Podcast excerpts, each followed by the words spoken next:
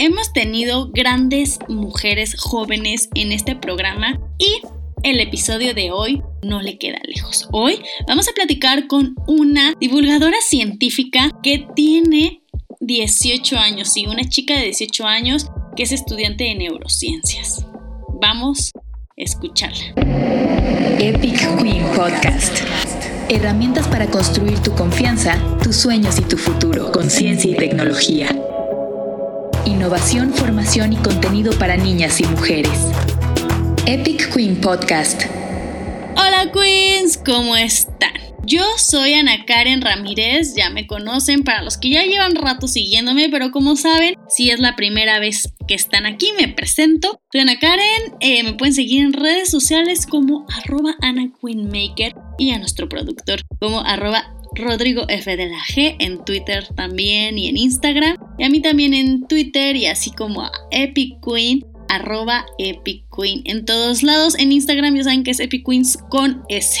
Bueno, pues muchas gracias por estar de nuevo en otro episodio más. Estoy muy feliz de nuevo de tenerlas aquí y con una historia bastante inspiradora. Una historia que me recuerda cuando yo era joven y me recuerda que pues no importa la edad que tengamos, podemos soñar y soñar muy alto.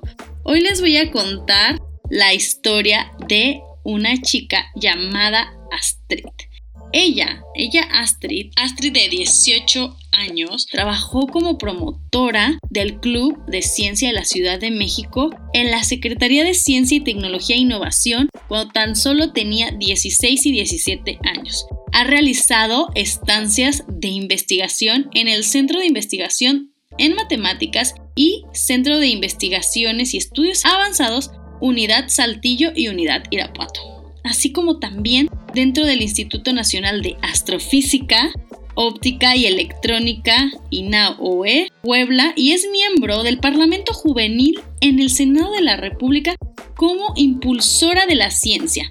Colaboró también dentro del programa de Bienestar Integral para Niños de la Alcaldía de Iztapalapa como tallerista de ciencia y tecnología y actualmente trabaja como divulgadora científica en programas pilares de la CCT e imparte conferencias para empoderar a niñas, a niños, a mujeres y a jóvenes a incursionar en el mundo de las STEM. Y bueno, sí, esta historia, esto que les estoy platicando, es de una chica que tan solo tiene 18 años. Vamos a entrevistar a Astrid y, y pues vamos a la entrevista. Epic Queen Podcast. Hoy tenemos, como les conté, a una neurocientífica, bueno, estudiante de las neurociencias y además divulgadora científica que también se dedica mucho a promover la ciencia a través de el Club de Ciencia de la Ciudad de México. Ella es Astrid, Astrid mejor conocida en redes sociales por Astrid Science.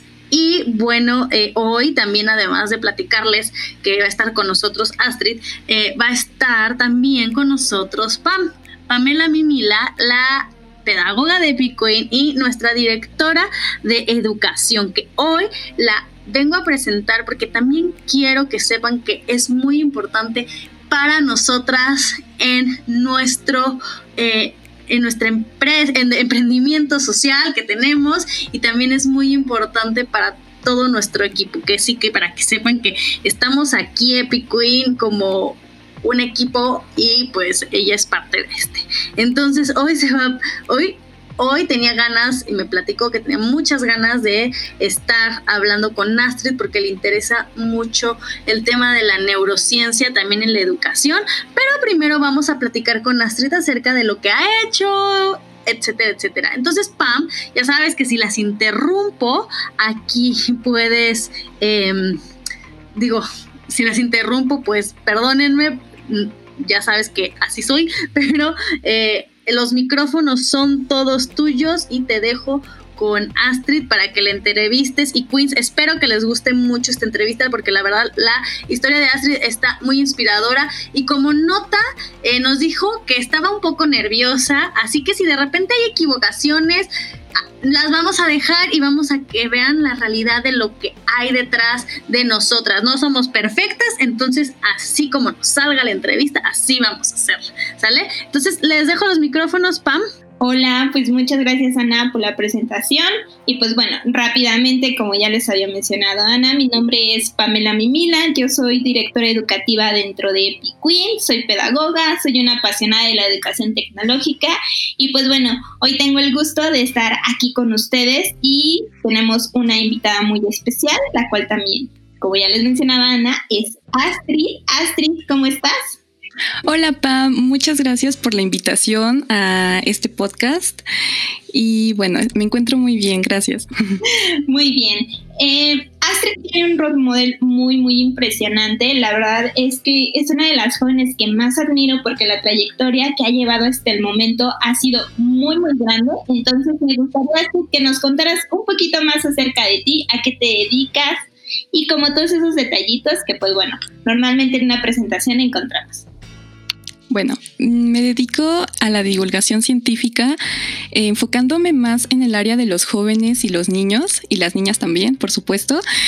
Y bueno, eh, empecé a incursionar dentro de todo este rubro de la ciencia con, desde siempre. Yo diría, creo que una característica que tenemos los niños y las niñas es que desde muy jóvenes siempre tenemos esa hambre y esa curiosidad por querer y aprender más cosas, ¿no? Siempre eh, vamos a cuestionarnos el porqué de todas las cosas y esa es una característica que nos hace humanos y bueno, precisamente eh, por eso es que también me encantaron las neurociencias, la psicología, la neurociencia cognitiva y bueno, eh, comencé trabajando dentro de la Secretaría de Ciencia, Tecnología e Innovación en el Club de Ciencia de la Ciudad de México. Eh, tenía como 15 años cuando comencé a trabajar aquí y bueno, todo, este, todo esto eh, me encaminó a, conocer nuevos mundos, a conocer a nuevas personas, a conocer a personas que me inspirarían y me llevarían eh, pues también a cumplir mi meta. Genial, Astrid. Pues me gustaría un poquito ya ahorita que nos estás hablando acerca como de tu trayectoria, que nos empezaras a contar a lo mejor desde cuándo Astrid supo que la neurociencia era lo suyo o cuándo te empezó a salir esa curiosidad por irte enfocando en la ciencia, porque recordemos que a lo mejor son muy pocas las mujeres que realmente a lo mejor llegamos a conocer, ¿no? O a lo mejor a lo largo de la historia de la humanidad han existido muchas, pero escuchamos muchas veces que hay más hombres en ciencia que mujeres. Entonces, me gustaría que nos contaras un poquito, si nos retornamos un poquito más eh, en toda tu trayectoria, cuando a lo mejor en la etapa en la que tú eras niña, te diste cuenta que la ciencia era la que te llamaba la atención. Supiste que era la ciencia, a lo mejor te llamaba la atención otra cosa. Cuéntanos un poquito más acerca de cómo fue esa experiencia cuando eras un poco más pequeña. Bueno, cuando era niña, eh, pues mis abuelos, mis papás me leían mucho, eh, pues enciclopedias acerca del ser humano, la evolución, la biología y entre otras materias. Eh, también, bueno, me enseñaban muchos documentales. cuando era, recuerdo que pues siempre existía ahí el típico microscopio en Navidad y todo eso me empezó a llamar muchísimo mi atención por estas áreas, más aparte de que siempre me cuestionaba todo, eh, todo lo que surgía a mi alrededor. Y como a los ocho años fue que empecé a cuestionarme, empecé a tener conciencia de de nosotros mismos. Y es curioso esto porque se dice que los niños llegan a tener conciencia de ellos mismos como al, año de vida, en donde son capaces de reconocerse en frente a un espejo y decir que, bueno, que son ellos mismos. Ahí es cuando tienen un reconocimiento del yo. Y bueno, retomando un poco más el tema, em, recuerdo que, bueno, me, mi familia me, apoyaba mucho en cuanto a estudiar todas estas, eh, toda la ciencia, ¿no?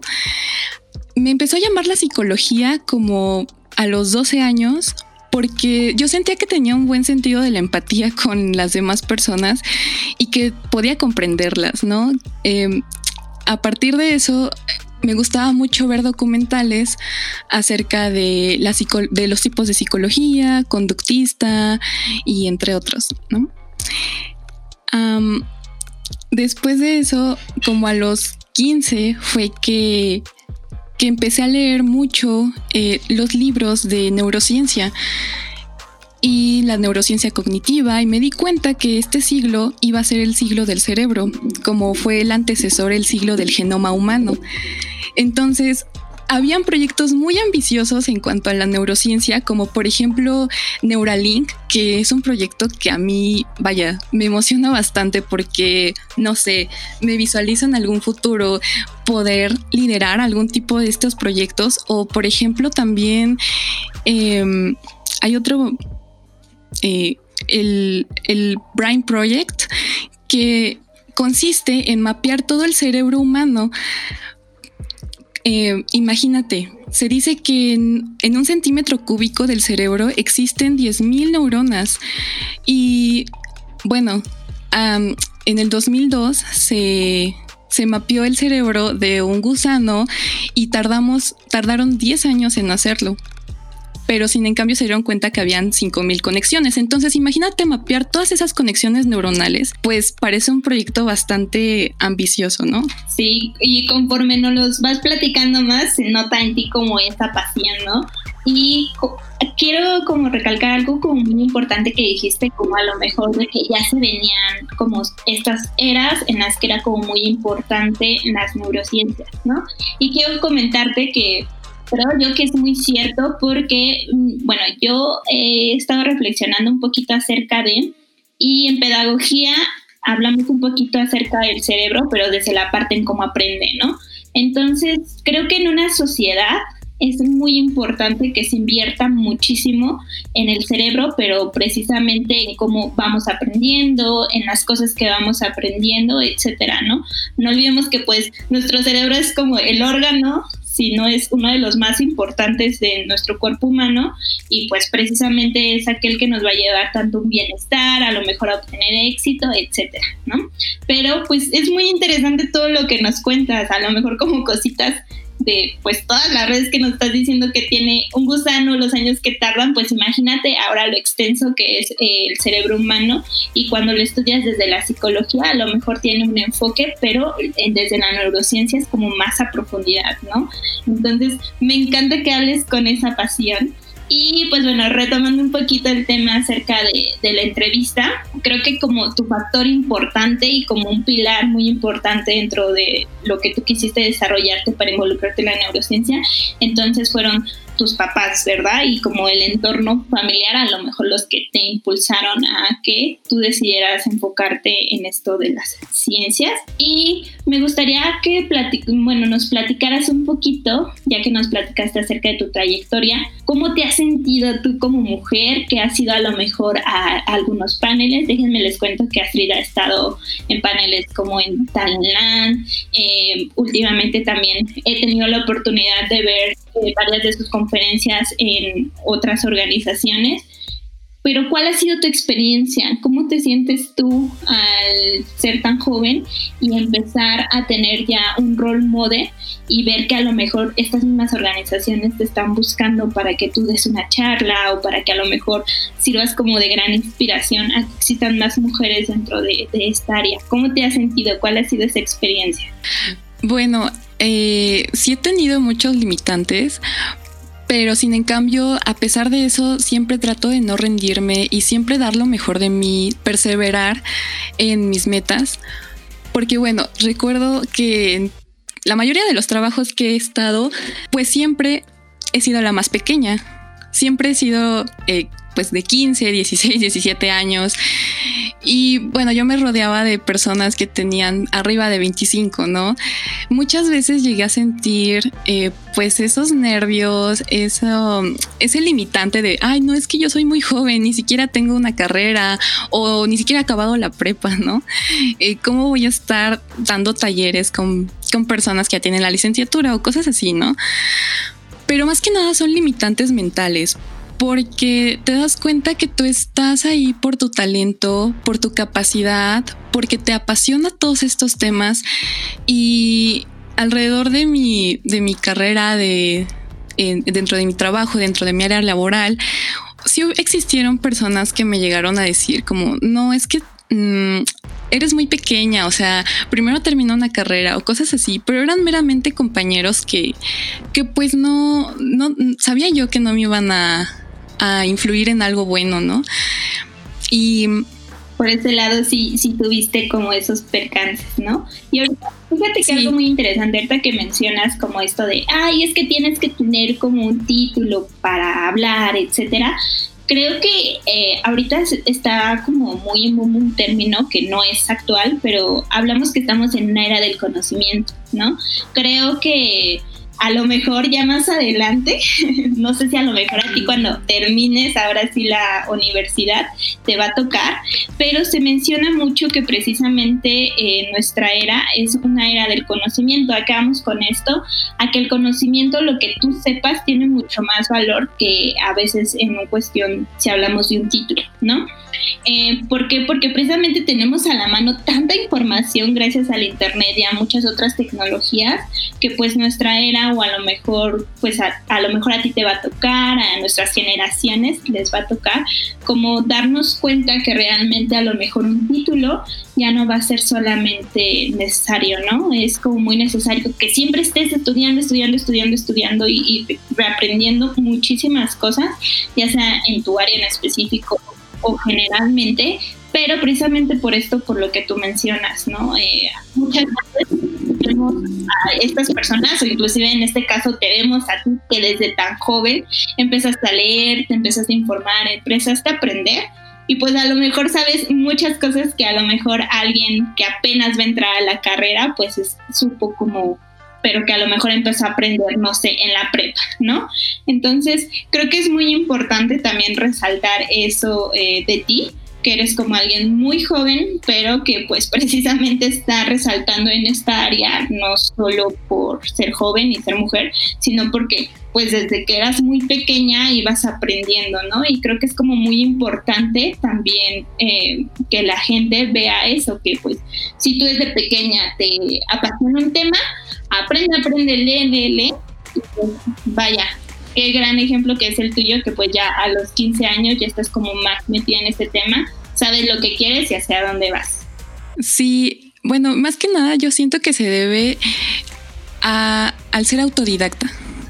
El ser autodidacta me, me ha servido mucho para aprender, porque bueno, recuerdo que cuando tenía como igual 15, 14 años, estaba terminando la secundaria, ¿no? Y a mí me, encantaba ir a todos los eventos eh, de neurociencia, congresos de neurología, congresos de internacionales de psiquiatría, de psicología, pero porque me, me encanta, bueno, yo sabía que tenía la capacidad de entender esos temas, aunque apenas estaba terminando eh, pues la secundaria. Yo sentía que, que pues sí, que, que todo lo que yo iba a aprender en, esos congresos me iba a funcionar mucho tal vez en un futuro. Pero bueno, al igual durante todo este camino llegué a recibir comentarios como por ejemplo, no, eh, es que, bueno, ¿cómo vas a aprender algo eh, a tu edad? ¿No? temas ya complejos de, de, la universidad o de incluso de un posgrado, cosas como esas. Y e igual, siempre trataba como de no, no hacerle caso a esos comentarios para seguir mi pasión y todo lo que a mí me, me interesaba. Entonces, bueno, yo recuerdo que llegaba a sentarme eh, después de los recesos de talleres de neurología, de neurociencia, con llegaba a una mesa de charla con psiquiatras, con psicólogos eh, y me, me, bueno, me preguntaban, oye, te ves muy joven, o sea, vas en la universidad, me imagino que estás empezando la carrera, ¿no? Y cuando yo les contestaba que tenía como 16 años, pues decían, no, o sea, ¿y qué haces aquí, no? o sea, ¿qué te llevó a todo esto? Porque me sorprende lo que sabes, pues lo que conoces acerca de todos estos temas ya complejos, ¿no? Se podría decir a pesar de eso, no sé si, no sabía si sentirme orgullosa de eso o si.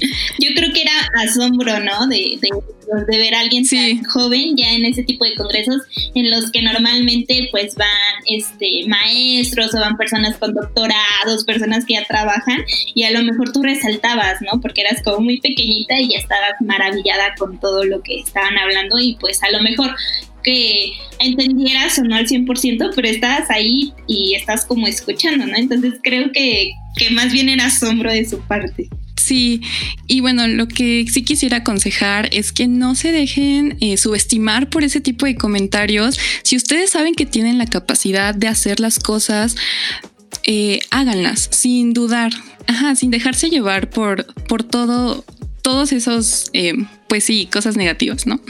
Súper, y precisamente ahorita que estás hablando como de si yo les pudiera dar un consejo, ¿cuáles son como o cuáles han sido esos pilares, eso que te han mantenido tan motivada? Porque me imagino que a lo largo de lo que tú has ido aprendiendo, pues sí, han habido momentos difíciles como todo, o momentos en los que a lo mejor digas, este no es para mí o ya no me interesa esto.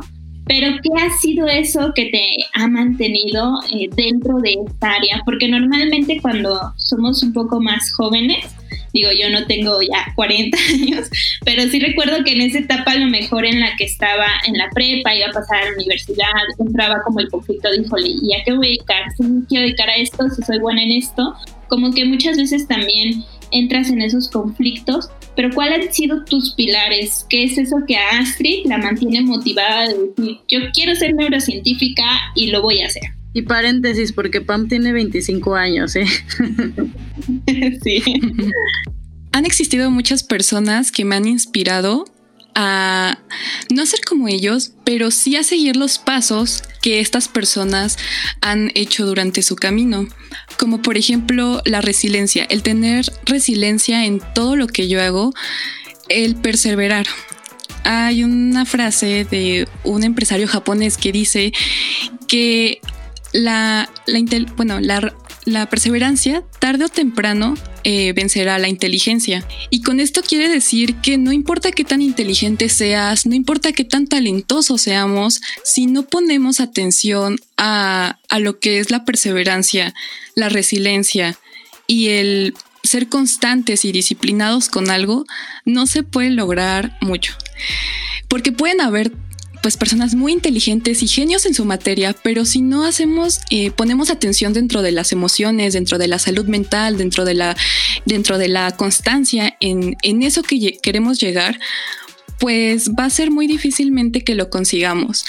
Entonces, pues tal vez, por ejemplo, yo soy malísima en matemáticas, pero he tratado como de eh, quitar ese, porque igual, los limitantes siempre los vamos a poner uno mismo, ¿no? Entonces, si yo constantemente me reprocho, soy mala en esto, soy mala en otro, pues no voy a eh, darme cuenta de mis cualidades, ¿no? De, mis talentos, de, lo que yo soy capaz de hacer. Entonces, esto ha sido como, eh, pues, unos pilares dentro de, dentro de este camino que espero mantener y he mantenido durante este tiempo para lograr mi meta. También han existido, por ejemplo, chicas que yo admiro muchísimo y que sé que, bueno, em, trato de seguir todos esos pasos. Genial, Astrid. Pues creo que has dicho como puntos muy importantes. Eh, en Epic también manejan mucho esto de la resiliencia porque hay veces que cuando empezamos a aprender cosas nuevas, se nos complica muchísimo, ¿no? Y si nosotros somos resilientes ante cualquier situación, vamos a ver que le podemos sacar el mejor provecho. Entonces, pues creo que es como muy, muy interesante cada punto que nos mencionas. Eh, me gusta mucho platicar contigo porque a pesar de que aprendo como un poquito más de acerca de ti, me gusta mucho conocer a alguien que es como muy joven y eh, que tenga como ya muy clara hacia dónde va, por qué le gustó y más como en esta área que dices, wow, es como un poco difícil entender a lo mejor toda la complejidad del cerebro, pero, pero sí. en serio, mucho gusto y pues bueno, esperemos que futuramente eh, te veamos ahí siendo una gran científica y pues bueno, un especial en neurociencia. Sí, y bueno, otro, otra cosa que también he tomado es siempre valorar mis logros. Eh, yo les recomiendo a las chicas que hagan, por ejemplo, un proyecto de vida, un proyecto de vida en donde a mediano y largo plazo. Yo, por ejemplo, esto me sirvió mucho porque bueno, a veces llegué a dudar mucho acerca de lo que yo quería futuro, si realmente las neurociencias, la inteligencia artificial y todas estas tecnologías iban a ser para mí, ¿no? Pero una vez leyendo un proyecto de vida que, que hice hace como seis años, cinco, me di cuenta que en esa edad uno de mis, primer, uno de mis principales emprendimientos era hacer una empresa de ciencia y tecnología, de innovaciones tecnológicas más que nada. Entonces ahí fue cuando reforcé ese pensamiento y me di cuenta que es un sueño o es una meta que tal vez inconscientemente siempre ha estado ahí, ¿no? Latente. A mí me emociona mucho ver, por ejemplo, eh, pues sí, innovaciones tecnológicas que están haciendo mexicanos en el extranjero por ejemplo, dentro de mis role models, por, aquí, por, ejemplo, eh, por así decirlo, eh, podría ser el doctor Cristian Peñalosa, que tiene una empresa llamada Mira Innovation. Entonces, aquí, bueno, eh, me gustaría, no sé, en algún futuro postularme, llegar a colaborar dentro del área de las neurociencias. De hecho, hemos tenido ya dos invitadas que estuvieron colaborando en el Mirai Innovation, así que si quieren regresar a escuchar estos episodios, eh, hay, hay, varios episodios con los que ya tenemos invitadas que estuvieron en esto, hay el anuncio, ¿verdad? pues Astrid, ya nada más para cerrar esta entrevista que pues te estamos realizando, nos gustaría que nos contaras un poquito hacia dónde va Astrid, qué es lo que viene para Astrid, eh, a lo mejor cómo te visualizas dentro de un poco o largo tiempo. Y pues más que nada también donde te pueden encontrar las personas que nos están escuchando, si tienes por ahí algún próximo proyecto, alguna conferencia, igual para que la puedas compartir con nosotros. Sí, ¿a dónde va Astrid del futuro? Yo quiero saber cuáles son estos sueños porque a tu corta edad, ¿cuántos años tienes Astrid? Sé que no sé, a tu Tengo corta 18. edad de 18 años has hecho todo esto. ¿Hacia dónde vas? ¿Qué quieres lograr? ¿Cuáles son tus sueños? Ok, bueno, a mí me gustaría, tengo, bueno, tengo el firme propósito de llegar a liderar alguna empresa de innovaciones Sí, de innovaciones tecnológicas, ya sea en el área de las neurociencias, inteligencia artificial, eh, neurociencias cognitivas. También, por ejemplo, no sé, empoderar más aún a, las, aún más a las mujeres en México para crear nuevas empresarias, pioneras en ciencia y tecnología y que no se limiten por el hecho de ser jóvenes. Porque, bueno, en, se dice que nuestra generación ha estado inventando sus trabajos. Los baby boomers, todas estas generaciones, eh, dicen, juzgan mucho esta generación, la generación Z y la Y, por estar inventando trabajos que no existen. Pero bueno, lejos de inventar, siento que estamos innovando y revolucionando la forma de, pues sí, de, ganar una economía, ¿no? Bueno, me pueden seguir en redes sociales como astrid.science en Instagram y como Astrid Michelle Juárez en Facebook. Padrísimo, Astrid. Que, gracias por pasarnos tus redes sociales. Qué padre que tengas todos estos sueños y metas. Yo sé que vas a llegar hacia donde tú quieras. O sea, al final se, eres, estás muy cañona y, y ya te veremos. Ya veremos a una Astrid del futuro en Japón, por supuesto. Yo ya te imagino a ti en Japón. Y no sé, Pam, si quieres cerrar con algo antes de que te vayas. Creo que ya se le está acabando la batería. A ver si sigue por ahí. ¿Estás por ahí, Pam? Sí, aquí sigo. Ah, muy bien. Pues solamente me gustaría cerrar esta entrevista con, bueno, como ya saben, pues Epic Queen siempre trata de traerles role models. Creo que en esta ocasión buscamos que fuera Astrid porque trabajamos mucho nosotros con niñas y con adolescentes, entonces es muy importante que ellas también visualicen que hay gente de su edad haciendo muchas de estas cosas, ¿no? En ocasiones, eh, actualmente muchas veces perdemos nuestro tiempo de ocio en otras cosas, pero bueno, qué mejor que sea aprendiendo algo que nos apasiona muchísimo. Y pues nada, muchísimas gracias a Speed por estar el día de hoy con nosotras. Ya ha estado anteriormente Astrid con nosotras, pero eh, aún así, muchísimas, muchísimas gracias. Y como decía Ana, esperamos ya en un futuro ver hacia dónde va encaminando Astrid. Y pues te lo vuelvo a repetir, es de gran admiración la trayectoria que tienes a tu corta edad. Entonces, pues muchísimas gracias por estar el día de hoy. Sí, muchas gracias Pam por la invitación. Así, eh, bueno, pues nada, eh, nos vemos pronto. Bye. Epic Queen Podcast.